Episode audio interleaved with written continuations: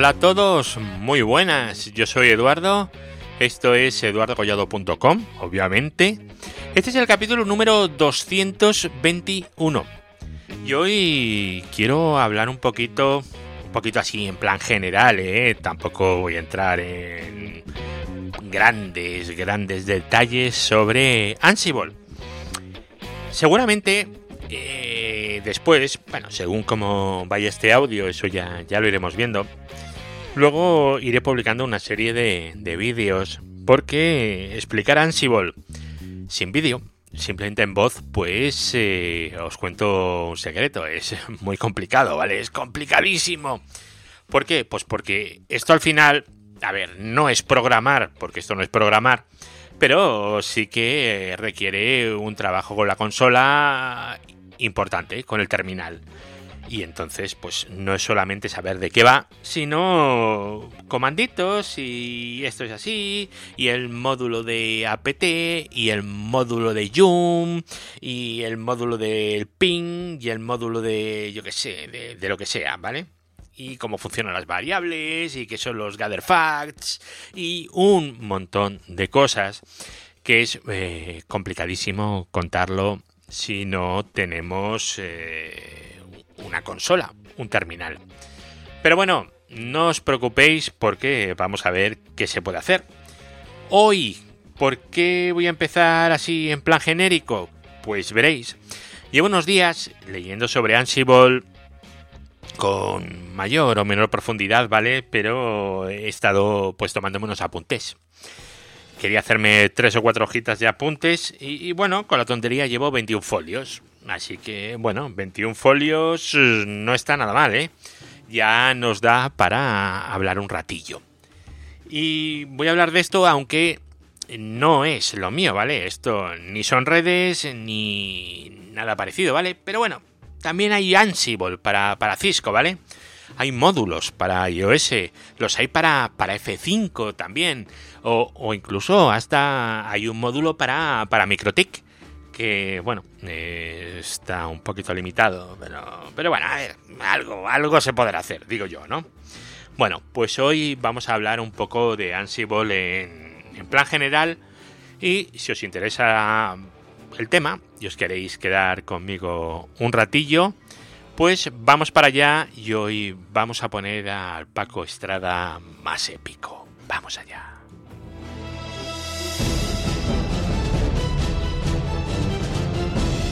Redes, hosting, tecnología, eduardocollado.com. Bueno, redes, hosting, tecnología. Bueno, hoy un poquito de todo, ¿vale? Lo primero es eh, qué es eh, Ansible. Ansible es eh, una herramienta que se creó hace, pues no lo sé, 10, 12 años, por ahí irá más o menos, ¿vale? No, no lo recuerdo ese dato. Si lo queréis buscar, os metéis en ansible.com o incluso en la Wikipedia, que seguro que viene, y ahí seguro que ese dato os lo dice. Pero vamos, no tiene más de, de 10, 12 años, con lo cual si os piden 15 años de experiencia, echaros a reír, ¿vale? Bueno, esta herramienta, Ansible, al final ha sido comprada por Red Hat. Red Hat es la empresa que, que bueno, que gestiona ahora, que tiene toda la parte de Ansible. Con lo cual, ya os digo que es muy, muy, muy interesante. Ansible es una herramienta de automatización. Es decir, sirve para automatizar cosas, hacer cosas en muchos servidores. En muchos es eh, muchos, eh, yo qué sé, 200, 300, 500, 800. Hablamos de esa escala, ¿vale? O sea, si queremos hacerlo en tres servidores, pues, pues también. O queremos hacerlo en cuatro servidores o en uno y pues mira, también no hay no hay ningún problema. Se puede hacer. Eh, pero claro, que tengáis en cuenta que esto podemos hacerlo para todos los servidores o todos los equipos, porque realmente esto funciona con equipos que queramos, ¿vale? ¿Qué necesitamos para que funcione Ansible? Bueno, pues básicamente en los servidores, para que funcione Ansible, necesitamos SSH. ¿Solo con SSH podemos hacer cosas? bueno, podemos hacer un row, el módulo de row, ya está, no podemos hacer nada más. Todo lo demás mm, vamos a necesitar además tener instalado Python. Pero bueno, a ver, tener instalado Python y tener instalado el OpenSSH Server, el servidor de SSH, a mí me parece un mínimo. Eh, no sé, estoy seguro que si miráis en vuestros PCs, lo tendréis todo instalado. A lo mejor el servidor de SSH no, aunque bueno, yo es lo primero que instalo siempre, pero bueno, eh, Python sí, pues bueno, oye, instalar el servidor de SSH en todas las máquinas, instaláis Python y, por Dios, meter las llaves de SSH, ¿vale? No me hagáis SSH metiendo las passwords. Usad llaves, llaves privadas. Siempre, eso no, no os voy a contar cómo funciona. Eso yo creo que ya lo tenemos superado, ¿verdad? Y en Windows, pues la verdad, os voy a ser sincero, eh, no lo he probado. Eh, algo se puede hacer. Creo que se puede hacer cosas con Ansible en Windows, exactamente igual que en Linux, pero mm, es que no lo he probado. Así que no, os puedo decir. Pero vamos, eh, tenemos módulos para Windows a patadas, ¿vale? Pero a patadas, todos los que queráis. Hay un montón. Así que no me digáis, como tengo Windows, no puedo usarlo. Pues sí, si tienes Windows, puedes usarlo exactamente igual que, que de otra manera. O sea, no, no hay problema. luego además en Windows también tenéis los subsistemas de Linux también. O sea que hay en Windows 10. Con lo cual esto ya se puede usar sin ningún problema y ya no es tanto tema de, de plataforma, sino tema de, querer. Que querer es muy importante. A ver, la configuración inicial. Bueno, pues vosotros cuando instaléis eh, Ansible, por defecto, en barra etc barra Ansible, vais a tener eh, un fichero llamado ansible.cfg. Es un fichero, bueno, mm, lo estoy abriendo ahora mismo, en el que tenéis un montón de cosas. Un montón de cosas que de entrada ya os digo que no os interesa ninguna y seguramente no vais a utilizar ninguna por lo menos los primeros días con Ansible, ¿vale? Aunque bueno, eh, ¿dónde está el fichero de inventario? Que el fichero de inventario, perdón, inventario, eh, no se llama inventario, se llama host. ¿Por qué? Pues no lo sé. Quizás estaría bien decir que el fichero de inventario se llama inventario. Pero que en vez de llamarlo host, ¿le queréis llamar inventario? Pues vais al ansible.cfg y en la línea donde pone inventory, pues ahí le decís que vuestro fichero es el fichero inventario. Ningún problema, perfectamente personalizable, pero por defecto es host, ¿vale? Si abrís ese fichero y lo veréis, vais a ver cosas eh, curiosas, ¿vale? Eh, como por ejemplo eh, la vaquita, el cow. No sé si lo sabéis, pero en, en Linux hay un, hay un comando que se llama eh, como era Caus o efectivamente, la vaca dice. Entonces si tú le pones Causei o la caracola en, en, un Linux, ¿qué va a pasar? Pues que va a poner hola caracola, pero en como en, en una... ¿Cómo se llama? En, en, los cómics, cuando tienes la burbuja esa en la que se habla, pues ahí dentro, ahí va a poner hola caracola y va a ser un cómic. Por defecto, una cosa cachonda de Ansible es que cada vez que hace algo, nos lo dice la vaca. ¿Vale? La vaca dice el mensaje. Por ejemplo, voy a ejecutar la tarea no sé qué. Pues lo va a decir la vaca. Eso está muy, muy, muy chulo durante, yo qué sé, los primeros, eh, los primeros minutos, ¿vale? después dices, por favor, esto es suficiente, ¿vale? Entonces tenéis eh, una línea en el fichero de ansible.cfg que pone no caus igual a 1. Es decir, no me muestres la, la, vaca, por Dios, no puedo con la vaca. Bueno, pues eso lo descomentáis. Es muy probable que lo primero que hagáis con el ansible.cfg sea quitar la vaca. O sea que imaginad lo bien hecho que está, que no tenemos que personalizar casi nada, ¿vale? Casi nada. Si vuestra preocupación va a ser la vaca, entonces eh, perfecto. Bueno, pues Ansible CFG y luego el fichero de, de host. Que el fichero de host, el de inventario, no es otro sino un fichero en el que le decimos cuáles son los servidores en los que vamos a hacer cosas. Por ejemplo, el servidor web, el servidor no sé qué, el servidor no sé cuántos, y ponemos las direcciones IP una debajo de la otra. A ver, eh, también podemos agrupar, ¿vale? Podemos decir servidores web entre corchetes, ¿vale? Y ponemos las direcciones IP de los servidores web, servidores de correo y las direcciones IP de los servidores de correo. ¿Qué ocurre? Que a lo mejor tenemos un servidor que es servidor web y además es servidor de correo. Oye, ¿por qué no, verdad? Pues ese va a estar en los dos grupos. Entonces, cuando ejecutemos nuestro Ansible, si decimos eh, que lo ejecute en todos los nodos, va a ver que hay uno repetido y solamente lo va a ejecutar una vez. Con lo cual es bastante, bastante inteligente. Eso es lo que hace el fichero de inventario. Agrupar por, por grupos y definir las direcciones IP. Esto no hace falta que lo anotéis. Esto cuando ya vayamos teniendo preparados los vídeos y tal, pues bueno, ya hablaremos de ello y ya lo podréis ver. Entonces, lo primero que hay es ejecutar pues eh, Ansible eh, en inline, que se llama eh, en ad hoc, ¿vale? Es decir, un comando de Ansible que hace una cosa no un playbook, ¿vale? Un playbook ya, ya lo veremos eh, más adelante, pero un playbook es una cosa que hace muchas cosas. Instala el Apache, luego instalas el postfix, lo haces no sé qué, copia hasta el fichero, le cambia los permisos, me calculas el no sé qué. Eso lo hace un playbook, ¿vale? Que es como una lista de, de cosas que, bueno, de, tareas hechas para automatizar, que al final es lo que vamos a querer. Pero si solo queremos una cosa, pues evidentemente no necesitamos eso. Vamos a ver, el primer eh, módulo que se aprende siempre en Ansible es el módulo PING, P-I-N-G. Seguro que, vamos, sin mirar, sin mirar, ¿verdad? A que se os ocurre un poco qué, qué es lo que hace, ¿verdad? Pues si vosotros ponéis en vuestro terminal Ansible localhost "-m ping, localhost os va a contestar con un pong. Ping ¿verdad que sí? Perfecto.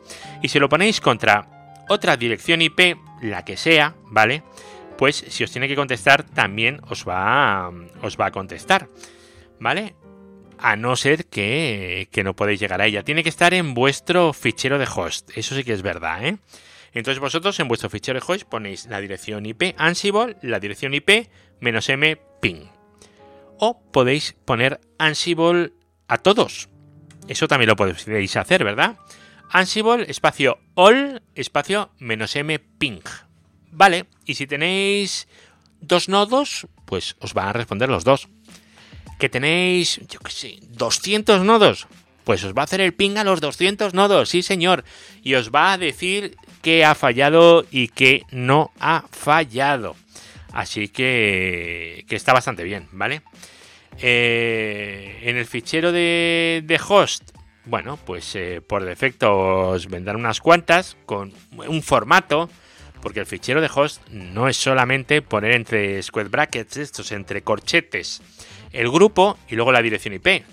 Que va, podéis eh, poner alias, podéis poner, por ejemplo, direcciones IP, podéis poner, por ejemplo, 192.168.1 eh, 1 y eso os va a ser solamente a una IP o 192, 168 punto y ponéis un corchete 1, 2 puntos, o sea, el que está encima y debajo, 2 puntos, 200, cierras el corchete y os va a... es como si os metiera 200 hosts, de la 1 a la 200, ¿vale? ¿Y qué más podéis hacer aquí? Bueno, pues podéis eh, indicar... Eh, los grupos que después podemos definir variables para grupos, variables para hosts. Eh, podemos hacer muchísimas cosas, ¿vale? Así que, resumiendo, lo importante, el fichero de host, ¿vale? Es eh, el, el, el inventario, es donde vamos a definir las direcciones IP. Más cosas que podéis hacer. Por ejemplo, veréis también, bueno, eh, evidentemente all son todas y si habéis puesto una etiqueta, sea por ejemplo web o servidores-web o servidores-correo, como os he dicho antes, si vosotros ponéis eh, Ansible, espacio, eh, servidores-web espacio menos m espacio ping, pues va a hacer un ping a los servidores web, no a todos, ¿vale? Bueno, eso, eso es ir jugando. Obviamente, eso es si tenéis el fichero de host eh, ahí, porque lo hemos definido en el fichero de Ansible, ¿no? Pero también podemos definir un fichero de inventario con menos i y decir cualquier otro fichero, el que nos dé la real gana, ¿vale? No hace falta hacer absolutamente nada. Y podemos dar también, yo que sé, eh, Ansible menos i, el fichero de inventario que sea, que puede ser un punto .txt, ¿eh? lo que os dé la gana. Y luego le podéis decir, por ejemplo, mm, menos m, el módulo, y en vez de ping, vamos a hacerlo de otra manera, decimos row, y decimos menos a, que son los atributos, y entre comillas, ping menos c1 google.com. Cerramos comillas. Es decir, a lo que le hemos dicho, a lo que si hemos dicho all de lo que esté en el inventario, le va a hacer un ping, solamente un ping, desde cada una de esas máquinas a google.com. Bueno, y como eso, esto se puede complicar hasta el infinito, no os lo podéis imaginar. Vale, el fichero, el ansible.cfg. Veréis, el ansible CFG por defecto está en etc barra ansible barra ansible cfg. Genial. Luego, ¿dónde puede estar? Pues puede estar en el directorio actual en el que vosotros estéis. O puede estar en el, en el directorio raíz del usuario, en el home del usuario como .ansible.cfg, es decir, como oculto. Primero miraremos en el directorio actual luego miraremos en el home del usuario y por último, si no está en ningún sitio de esos, miraremos en el etc ansible, ansible.cfg. Es muy importante saber cuál estamos usando, no solamente porque nos va a salir la famosa vaquita que hemos dicho o no, sino porque ahí definimos, por ejemplo, cuál es el fichero de host que, queremos utilizar. ¿Vale? Eso es eh, muy, muy, muy importante. Entonces, vamos a resumir hasta aquí tenemos el Ansible CFG, tenemos el fichero de host, el inventario, y luego tenemos una cosa menos m, que son los eh, módulos, que hablaremos eh, de ello, pues ahora, dentro, dentro de un ratito, ¿vale? Vamos, y son, bueno, y los módulos eh, son aquellos que nos van a permitir ejecutar tareas en la máquina remota. La tarea que sea, la que tengamos especificada. Hay módulos para todo, para todo, ¿vale? Si vosotros os vais a docs.ansible.com y ahí buscáis módulo index y pincháis en todos los módulos, veréis que hay miles y miles y miles de módulos. Hay mogollón de módulos. Bueno, eh, comandos de ad hoc. ¿Qué son los comandos de ad hoc? Pues son estos comandos que os estoy diciendo ahora mismo. Son comandos que se ejecutan en una única línea. Ya está. No son cosas eh, elaboradas, es simplemente pues un comando para que haga un ping. Ya está. Eh, hace una sola cosa, no es nada complicado, se llama comando ad hoc, ¿vale? ¿Cómo funciona? Pues Ansible le podéis indicar, si queréis, el fichero de inventario con menos i. Luego le podéis indicar eh, el servidor afectado, el grupo afectado, o servidor y grupo, o lo que queráis, ¿vale? Luego menos m, el módulo, y menos a, y ahora entre comillas, los argumentos de ese módulo en concreto.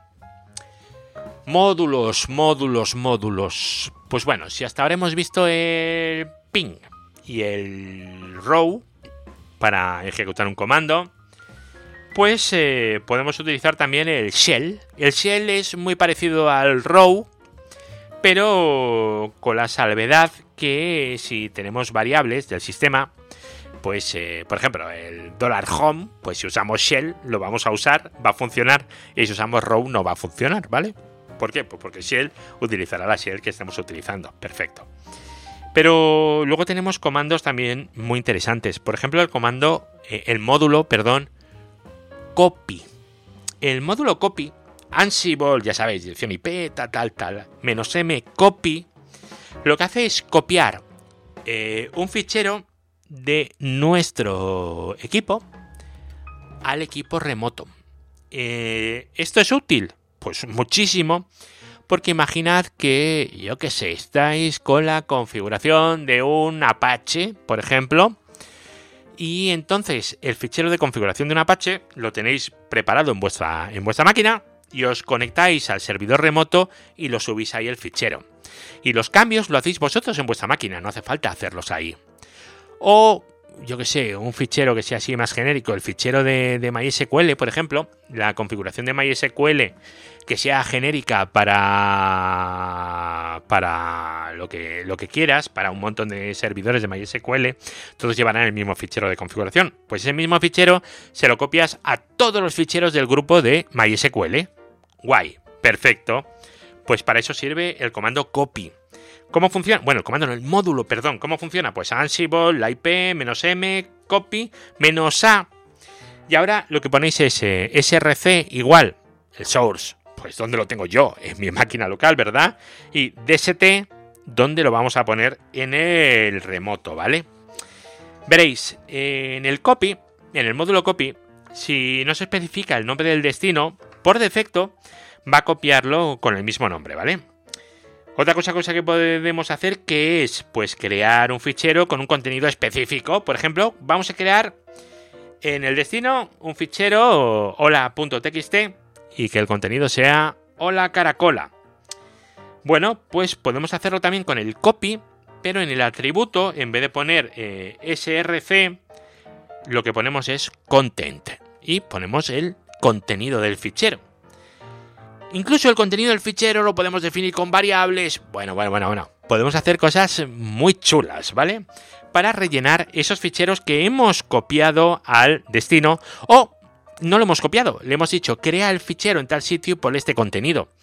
Eso se hace con content y con el módulo copy, ¿vale? Perfecto. ¿Qué más podemos hacer? Bueno, pues imaginad que que queremos hacer un, yo que sé, vamos a modificar una configuración y, bueno, queremos que nos deje una copia del fichero que había, el backup file. Bueno, pues le ponemos backup igual a yes, ¿vale? Luego, cuando ejecutemos el Ansible, pues os dirá dónde ha guardado ese fichero de backup. E igual, igual que podéis copiar un fichero con el módulo copy, de la misma manera, podéis utilizar el módulo file, file, file, ¿vale? ¿Para qué? Pues para touch, para hacer un fichero, para crearlo, para crearlo con unos permisos determinados, para borrarlo, también puede ser que lo queráis borrar, o yo qué sé, o podemos crear un fichero que está por ahí lejos en el árbol de directorios, entonces lo creamos y nos va a crear todos los directorios intermedios que eso puede ser muy útil, ¿vale? Puede ser eh, extremadamente útil. Eso es el módulo file, ¿vale? Y atributos. Bueno, pues el path es el path del fichero que vamos a crear o lo que sea. Luego el state. State, esto es común en varios módulos, ¿vale? Eh, state touch es que lo cree. State absent es que lo borre. O state directory es que ese fichero no es un fichero, sino que es un directorio, ¿vale? Ya sabéis que en Unix eh, todos son ficheros, eso es por definición. Entonces, claro, para que sea un directorio tenemos que decir que es un fichero de tipo directorio, ¿vale? Entonces, state directory. O le podemos decir el modo, por ejemplo, 0644. Es como hacer un chmod.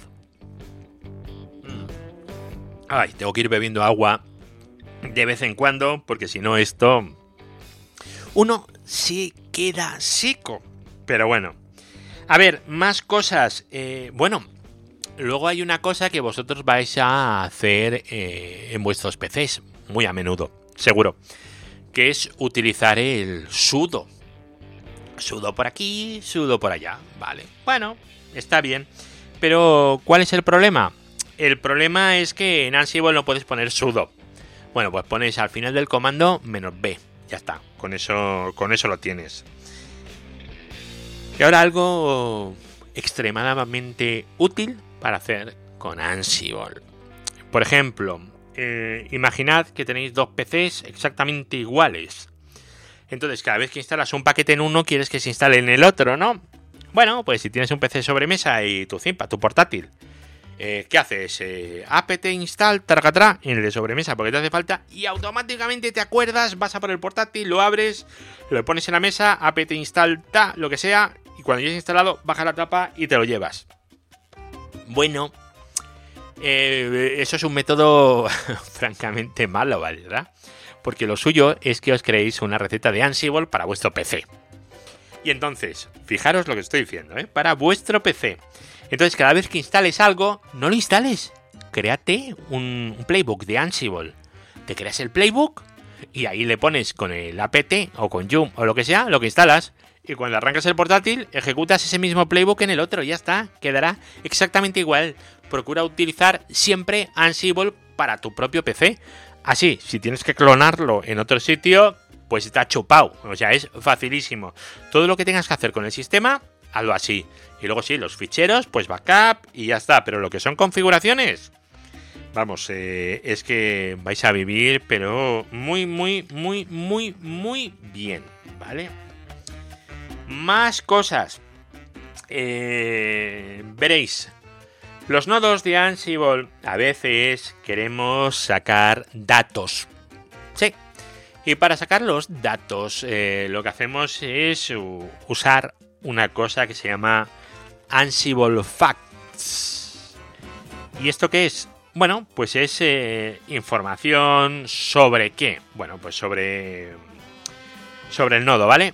Pues sobre la CPU que tienes, la memoria, los paquetes que están instalados, un montón de cosas, ¿vale? Y esto es eh, menos m setup Ansible espacio la IP all, si queréis, espacio menos m setup.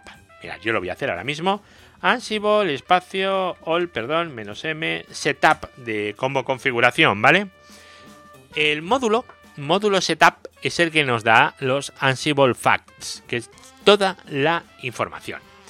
Eh, yo que sé, el tipo de virtualización que estás utilizando, te lo da absolutamente todo, todo, todo, todo, todo Mira, aquí me dice si tengo DVD o no, los interfaces, el interfaz, los interfaces de Docker, de mi máquina local, todo. Todo esto me lo pone, ¿vale? Con lo cual ahí tenemos eh, pues un montón de datos.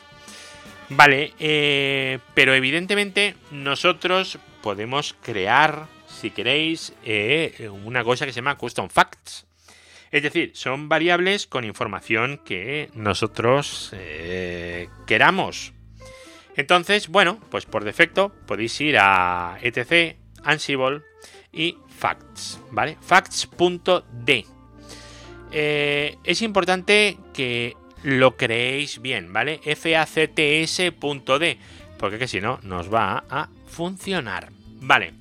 ¿Y esto qué es? Pues esto es un sitio donde vosotros vais a meter scripts que sacan información, ¿vale? Que son los, eh, los custom facts, ¿vale? Por ejemplo, eh, vosotros podéis meter aquí, yo qué sé, eh, la versión de Nano, ¿vale? Del Nano, del software. A lo mejor queréis meter eso, pues para, para verlo, ¿vale? Pues eh, lo primero es obtener la versión de Nano. A ver, esto que os voy a contar es un poco de, scripting estándar, ¿vale? O sea, normal. Si vosotros ponéis nano menos menos versión, lo estoy haciendo mientras hablo con vosotros, ¿qué os dice? GNU nano versión tal, no sé qué, no sé cuánto, son cinco líneas. Cinco líneas. Eh, no, cinco líneas no es el resultado de una variable, ¿verdad que no? Entonces lo que tenemos que hacer es eh, quedarnos, primero nos vamos a quedar solo con la eh, línea de arriba, ¿vale? Entonces, AWK mm, NR1, si no recuerdo mal, ¿vale? Y es lo que le vamos a poner. A ver, AWK, eh, comilla simple, NR, eh, mayúsculas 1. Perfecto. Con esto ya nos quedamos con la primera línea. Pero claro, eh, ¿qué es lo que pasa con el WK? Que esto no me dice simplemente la, la versión, porque me da una línea entera, ¿no? Entonces, ponemos ahora eh, print eh, dólar, a ver, 1, 2, 3, es el campo número 4. Perfecto.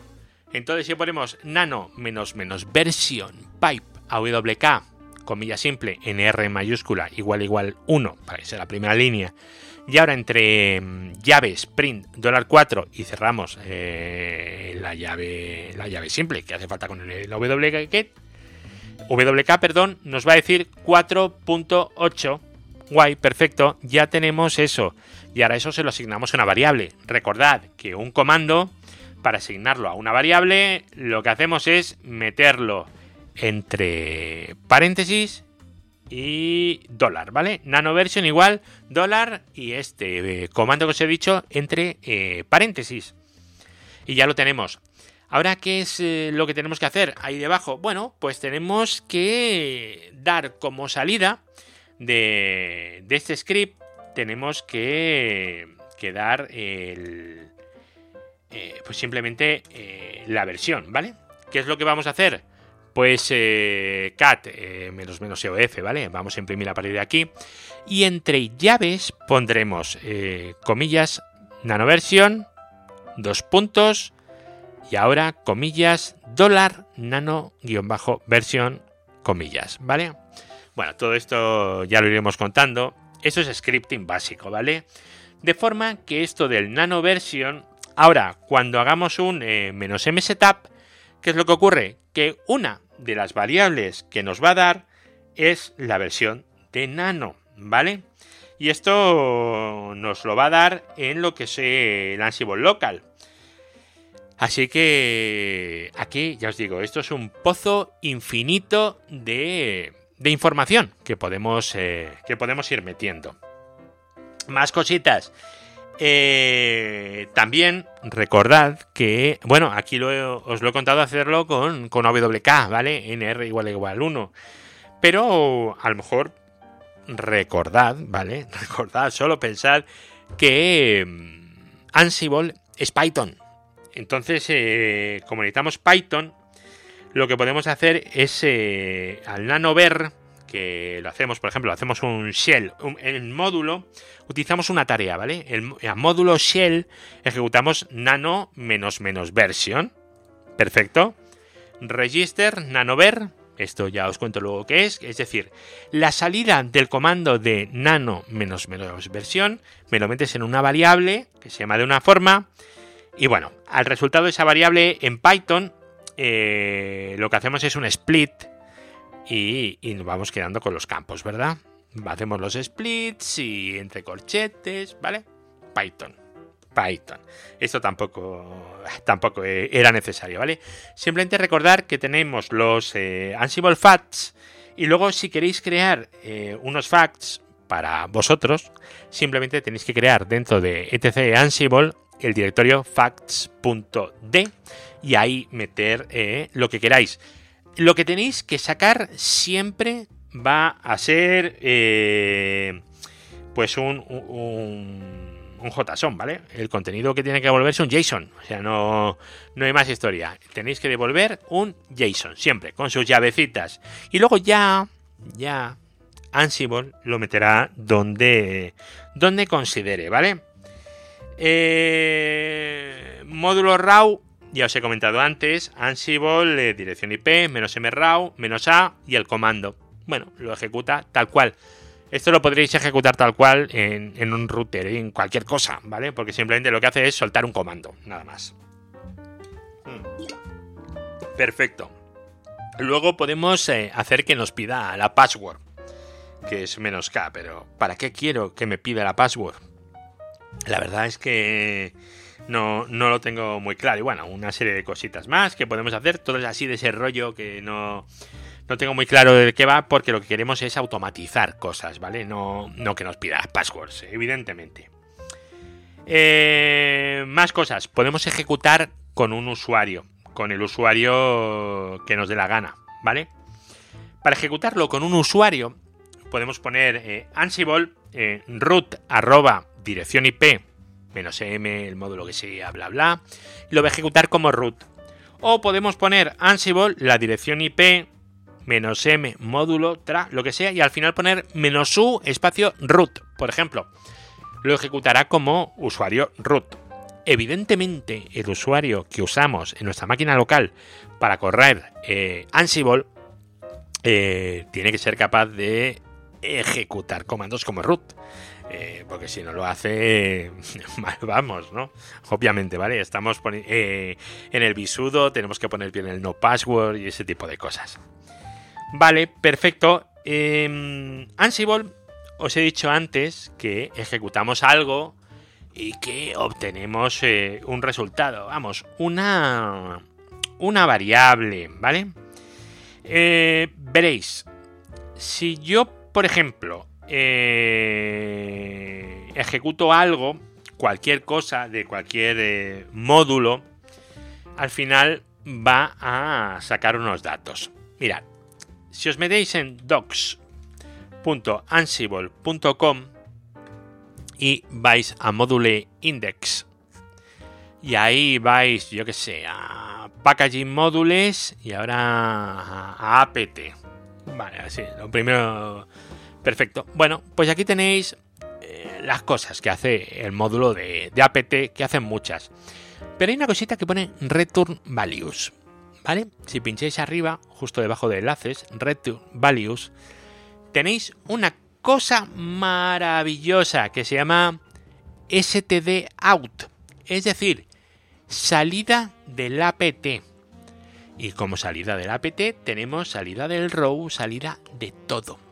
Es decir, el comando que nosotros ejecutamos en una máquina tiene una salida.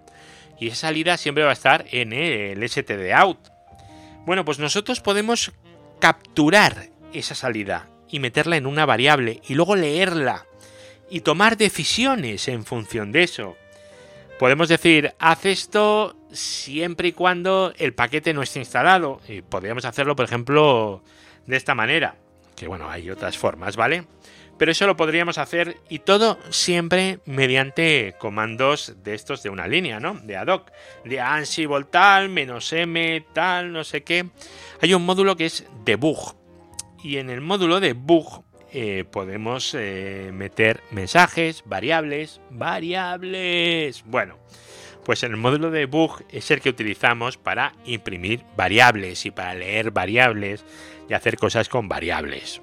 ¿Vale? Es el módulo de debug. Pero bueno, esto es lo que podríamos hacer así sin, tener nada muy sofisticado. Simplemente con, eh, bueno, con, con, Ansible Inline. Playbooks, playbooks. Esto, esto ya empieza a, a molar, ¿vale? Porque los playbooks son un conjunto de instrucciones, una debajo de la otra, para hacer cosas, ¿vale? Bueno, tenemos la sección de host, la sección de variables, la sección de tareas, eh, la sección de, yo qué sé, de, de lo que queráis, de roles, en fin, tenemos eh, los includes, todo ese tipo de cosas lo, vamos a, a, meter aquí, ¿vale? Entonces podemos decirle, por ejemplo, eh, métete en un servidor o en todo haz un apt de instálame el nano, el hiperroute, el apache y el mysql, instálalos todos y borra este. Luego eh, lo que tienes que hacer es rearrancar el servicio de Apache, por ejemplo. Y podríamos hacerlo simplemente con dos módulos, el módulo de apt y luego el módulo de shell. Porque le podemos decir en shell eh, etc init apache 2 restart por ejemplo. Eh, vale, esto funciona, no es lo más óptimo, pero bueno, lo podemos hacer adaptando un poquito nuestra forma de escribir. Porque si hasta ahora poníamos Ansible, el servidor, menos m, el módulo, menos a, y ahora eh, todo eso, ahora no, ahora funciona de otra manera. Si os metéis en cualquier módulo, cualquiera, al que os dé la gana, vais a tener una sección de ejemplos. Bueno, pues ahí lo tenéis eh, bastante claro, ¿vale? Siempre os va a poner un barra name, que barra name, realmente eso es totalmente optativo, ¿vale? Eso es para que cuando se esté ejecutando eh, el playbook, te vaya diciendo por qué punto va. y el punto por el que va es el que tú le has dicho. Eh, vale. Y luego tenéis el módulo en sí, que el que yo tengo delante es apt dos puntos, y ahora dentro lo que queráis. Name, por ejemplo, tengo aquí delante dos puntos Apache 2. ¿Qué significa name? Pues veis a los parámetros y name os dice la lista de los paquetes. Perfecto. Muy bien, vamos a hacer algo con el paquete Apache 2. Y ahora os dice state present. Y veis state State puede ser absent, eh, build dev, latest, present o fixes. Bueno, y aquí lo que te dice es que esto indica el estado del paquete. Es decir, si aquí estoy poniendo que apt eh, al Apache 2 que state present, significa que tiene que confirmar que el paquete Apache 2 está presente, está instalado. Si no está instalado, ¿qué hará? Lo instalará y lo dejará instalado. Si hay una versión más nueva, pues no lo va a actualizar porque está presente, ¿vale? Si en vez de present pusiéramos eh, latest, la última, si hubiera una más nueva, pues haría un upgrade del paquete. Bueno, pues eso es eh, lo que podéis ir viendo. Eh, podemos actualizar la caché o podemos, por ejemplo, utilizar los backports. ¿Cómo lo hacéis? Bueno, pues vosotros instaláis el repositorio de backport en Debian o en Ubuntu o lo que queráis y luego le decís eh, default release y yo que sé, Buster backport. Default release que lo tenéis vosotros en el eh, aquí en los parámetros y default release dice corresponde con la opción menos t. O sea, yo cuando hago apt-get install menos t, menos t, indico cuál es el release. Y ahí le estoy, vamos, le estoy diciendo básicamente que lo instale de los backports. Se utiliza esto para instalar de backports eh, directamente. No, no, se utiliza para, para otra cosa mucho más complicada. Bueno, pues esta es la nomenclatura. Mucho, mucho, mucho ojo con las eh, con, los espacios, ¿vale? Que tiene que estar todo perfectamente puesto, siempre. Es eh, lo que sea, dos espacios y te metes. Luego, eh, cada instrucción separada va con un guion. Por ejemplo, si yo pongo barra guion name tracatra y luego apt, apt va sin guion. ¿Por qué? Porque el módulo es apt y antes ya he puesto el guion en name.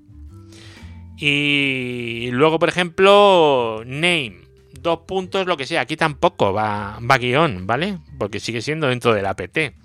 Esto, si os fijáis en los ejemplos de cada uno de los módulos, si seguís exactamente esa misma nomenclatura con esos mismos espacios, ya os digo que os va a funcionar perfecto. Y si no os funciona, fijaros bien en el tema de los espacios, porque muchas veces los espacios eh, nos juegan una mala pasada, ¿vale? Eh, si son no meter los espacios bien donde tienen que ir, pues hace que, esto se, rompa.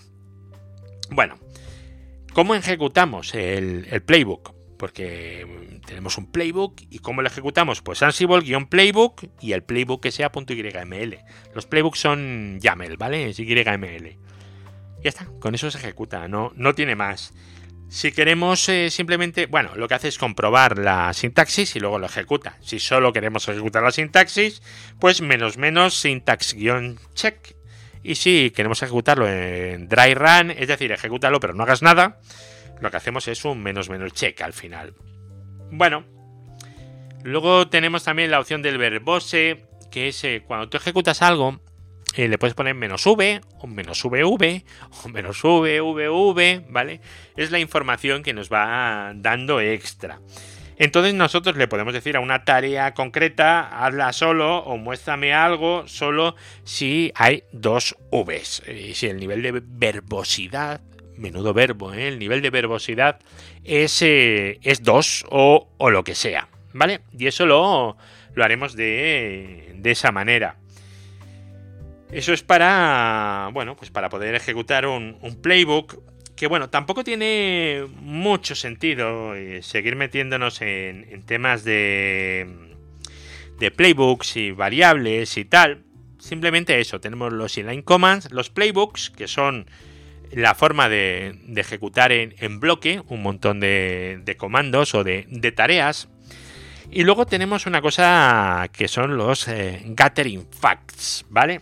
Eh, que son las variables que podemos directamente invocarlas. Por ejemplo, si estamos en un módulo, módulo debug, lo podéis buscar donde en docsansible.com, os vais a módulos y buscáis debug, vale. Pues vais a ver que tienes dos opciones, MSG o de message o bar de variable. Entonces eh, yo podría poner message, distribución, y ahora llave llave, Ansible distribution, llave llave. Ansible distribution no la tengo que definir la variable porque ya viene definida en los eh, gathering facts. Entonces pues podemos utilizarla directamente. Y luego tenemos eh, los host bars también, que bueno, es una cosa parecida, ¿vale?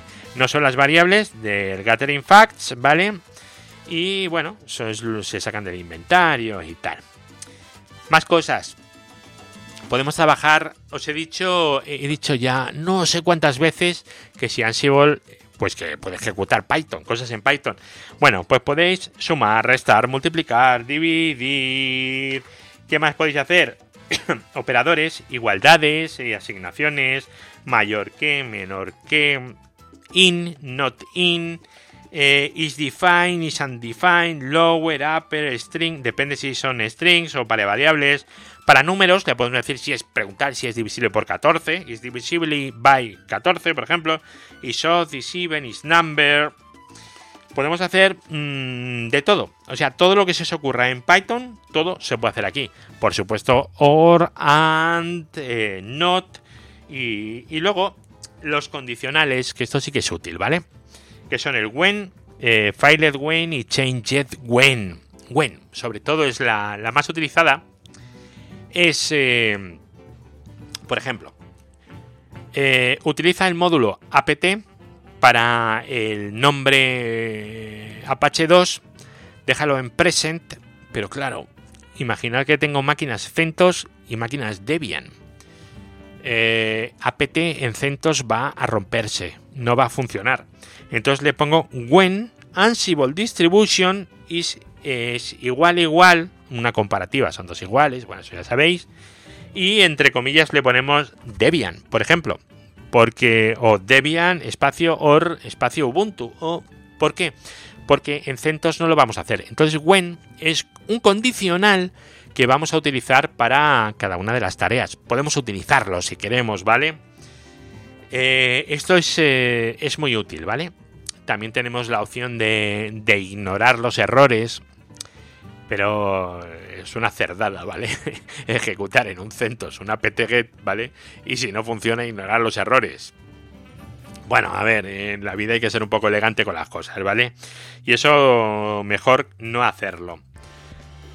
Luego, ¿qué más tenéis? Bueno, en, en inline, dentro del módulo de debug y de los message, ahí podéis hacer todo esto que hemos dicho antes, todos los operadores, las igualdades, todas estas cosas, y también podéis utilizar eh, los condicionales, ¿vale? Evidentemente podéis eh, utilizar un if, un if else, lo que queráis dentro de, de, variables o de un task, no hay, no hay mayor problema.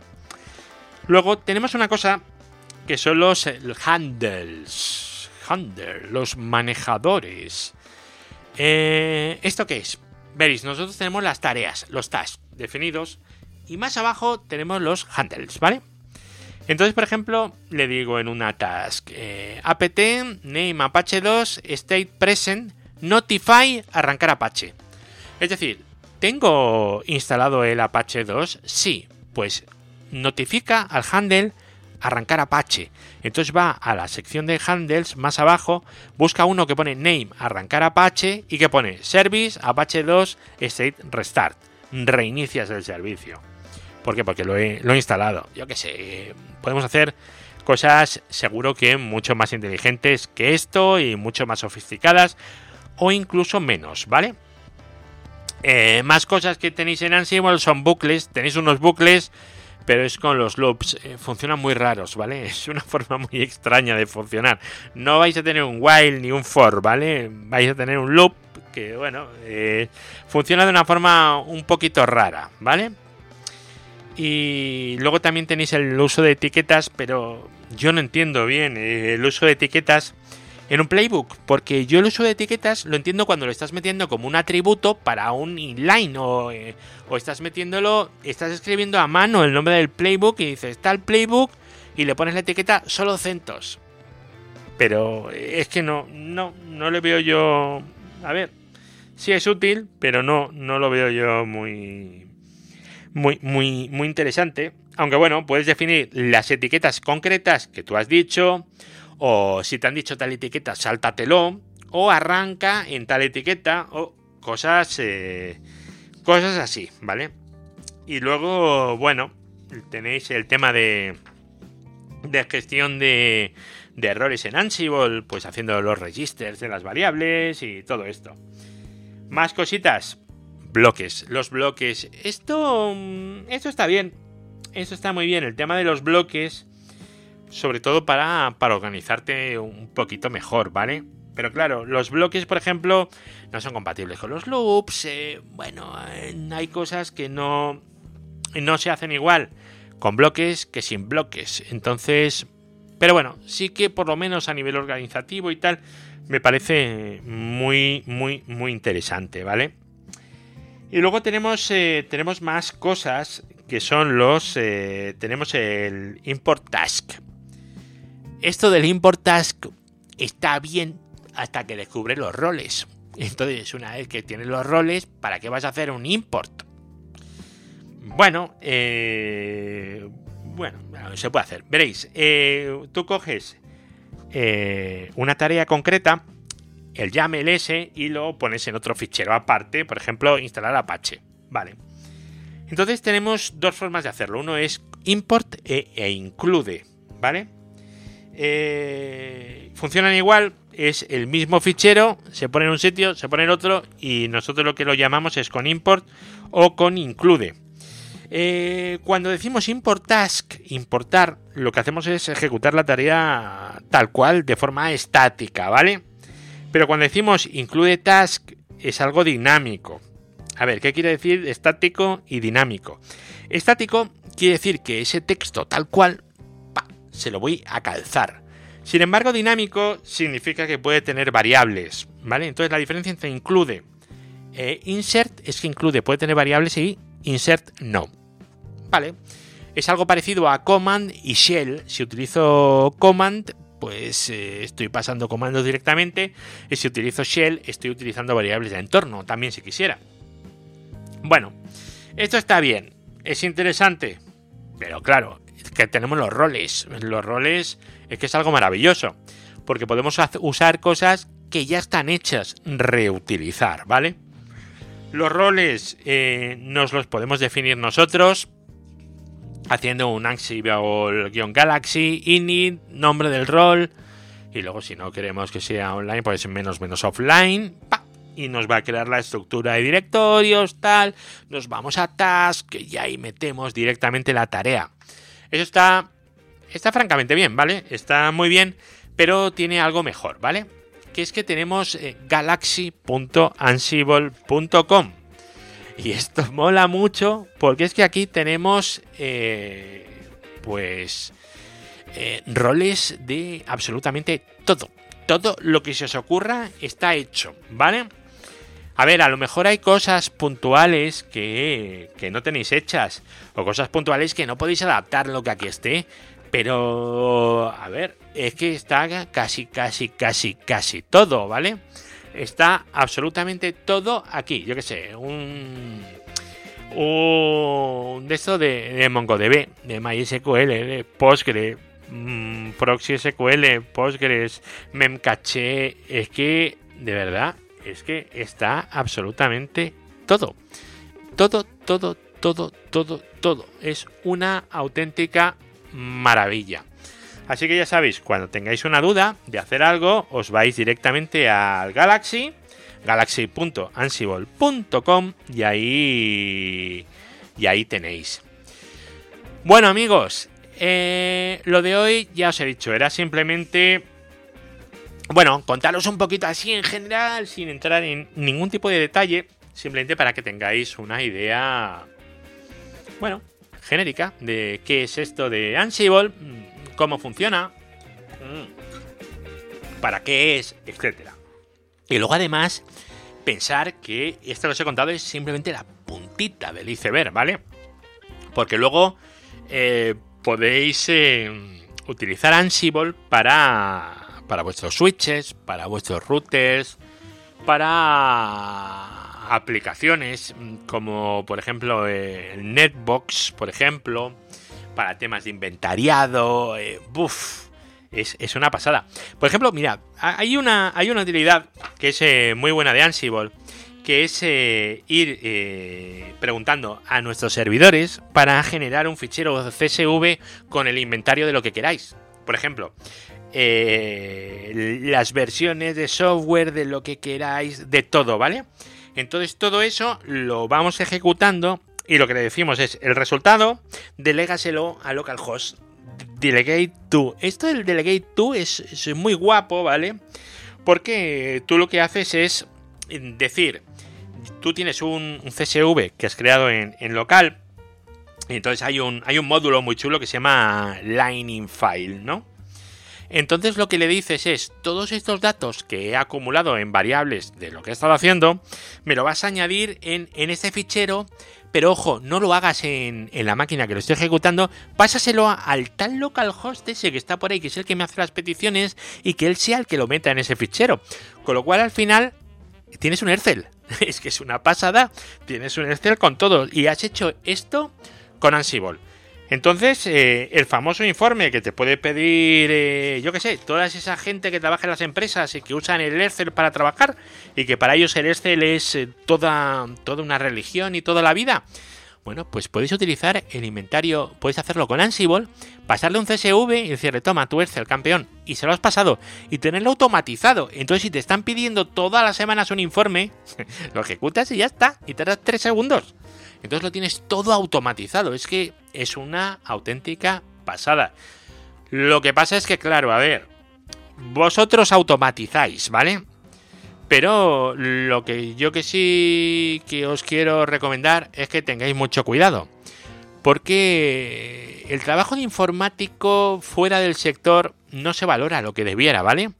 Entonces, si vosotros lo tenéis todo muy automatizado y tardáis en ejecutar una tarea, en configurar 10 servidores 10 minutos, bueno, pues a lo mejor van a creerse que es que eso lo hace el primo CCC, ¿vale? Bueno, eh, ya os digo yo que Ansible sabe muy poca gente y, y he hecho una, una cosa, es ver lo que se paga por saber Ansible en condiciones en ¿Cómo se llama esto? En Infojobs. Y oye, mm, ni tan mal, ¿eh? Ni tan mal. Ah, ahí os lo dejo, ¿vale? Ahí os lo dejo para que lo podáis mirar vosotros cómo está el tema. Así que bueno, yo qué sé, ya me diréis, ya me comentaréis. Llevamos pues una hora rajando sin parar aquí yo solito. Menos mal que he puesto música de jazz súper agradable. Me he bebido una botella mientras hablaba porque creerme que hablar una hora seguida, uno solo, y además sobre un tema como es este, que no es sobre las florecitas del campo, es un poco, es un poco así. Bueno amigos, eh, muchísimas gracias por haber llegado hasta aquí. Los que hayáis llegado hasta aquí, decídmelo, porque os merecéis un premio, ¿vale? Y nos volvemos a escuchar ya un poco más adelante y lo que sé que os voy a pedir a los poquitos que hayáis llegado hasta aquí, por favor, comentarme por Twitter, en Ecollado, o por Telegram, o, como os dé la gana, seguro que sabéis cómo llegar a mí. Eh, si os interesa que genere unos vídeos para contar todo esto que he estado contando, y bueno, y un poquito más, ¿no? Evidentemente, ampliarlo, pero eh, de una forma, pues, pues eso, en vídeo, o si con esto ya vale, tampoco hay que calentarse mucho la cabeza. Bueno, yo qué sé.